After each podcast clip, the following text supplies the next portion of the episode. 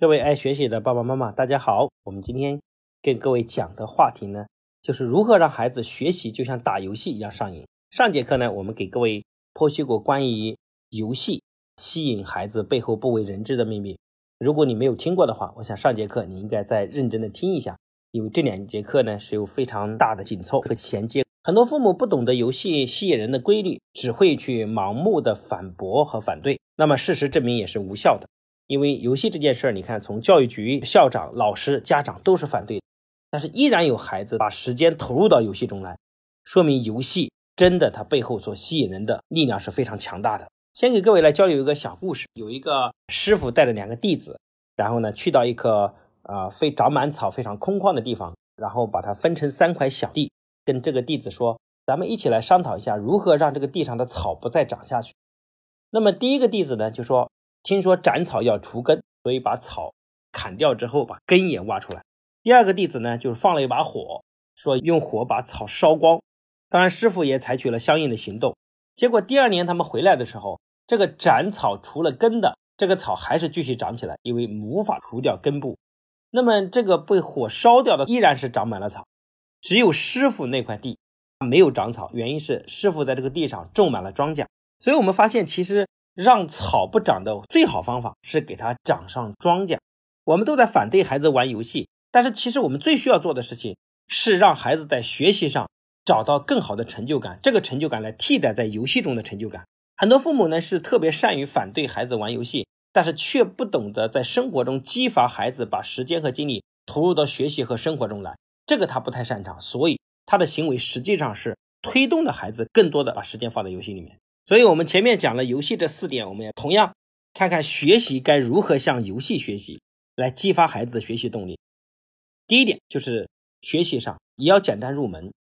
中国的教育在零到三岁，哈，基本上没有哪个父母家庭教育是失败的。每个孩子在零到三岁都会学会人生最难的几样事情，一个是说话，一个是走路。但是基本上百分之九十九点九的孩子都证明在这两块培养是成功的。那为什么呢？因为说话这件事儿，无论他前期说的有多糟糕，但是父母对教孩子说话这件事是充满耐心和信心的。所以孩子说了几句话不会说，父母就说你这个笨蛋，到现在话都不会说，可能从此孩子就不敢说话了。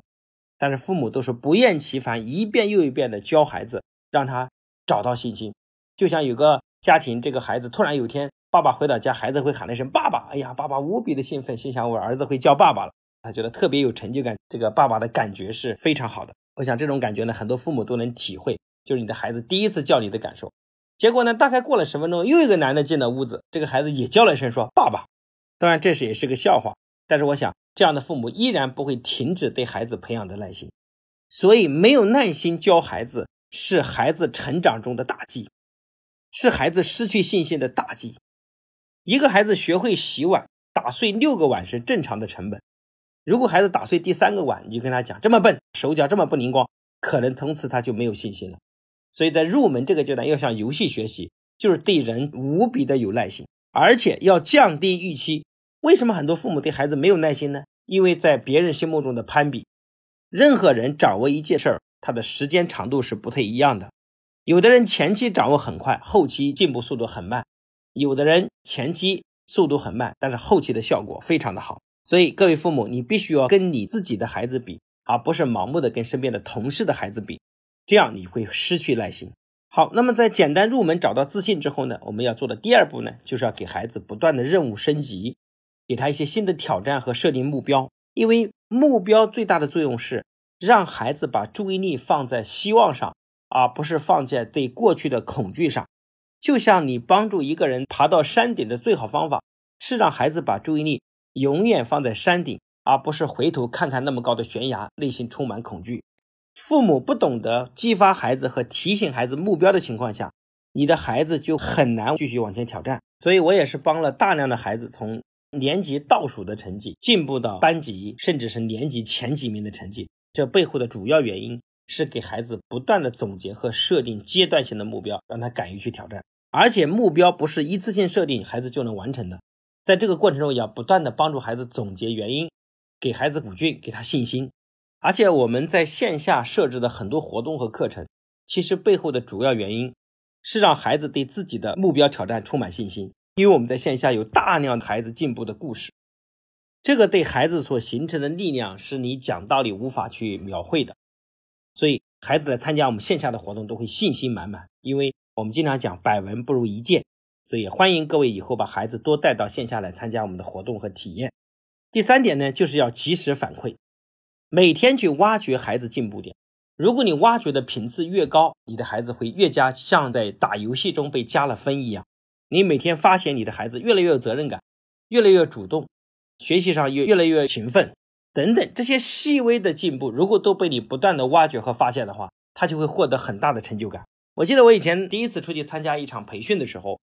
第一天晚上我空着手去的，第二天我拿了个笔记本，结果那个组织方一个主持人，他就在主持的时候就说：“你看这位同学特别爱学习。”我看到他第一次来的时候没有带笔记本，第二次连笔记本都准备好了，可见他学习无比的认真。所以我为什么对这件事记忆犹新呢？因为当时给我带来的幸福感和力量是非常强大的。各位父母，你的孩子成绩可能不会突飞猛进，但是你可不可以从这些细小的行为中来挖掘你孩子的进步点，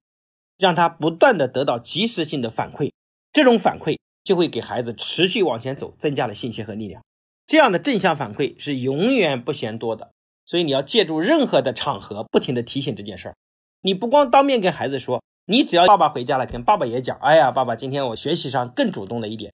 啊，然后见到爷爷奶奶也讲，见到同学老师也讲，然后甚至是有个大的朋友聚会也开始讲，不停的去反馈，这样你的孩子就经常给他加油，给他充电。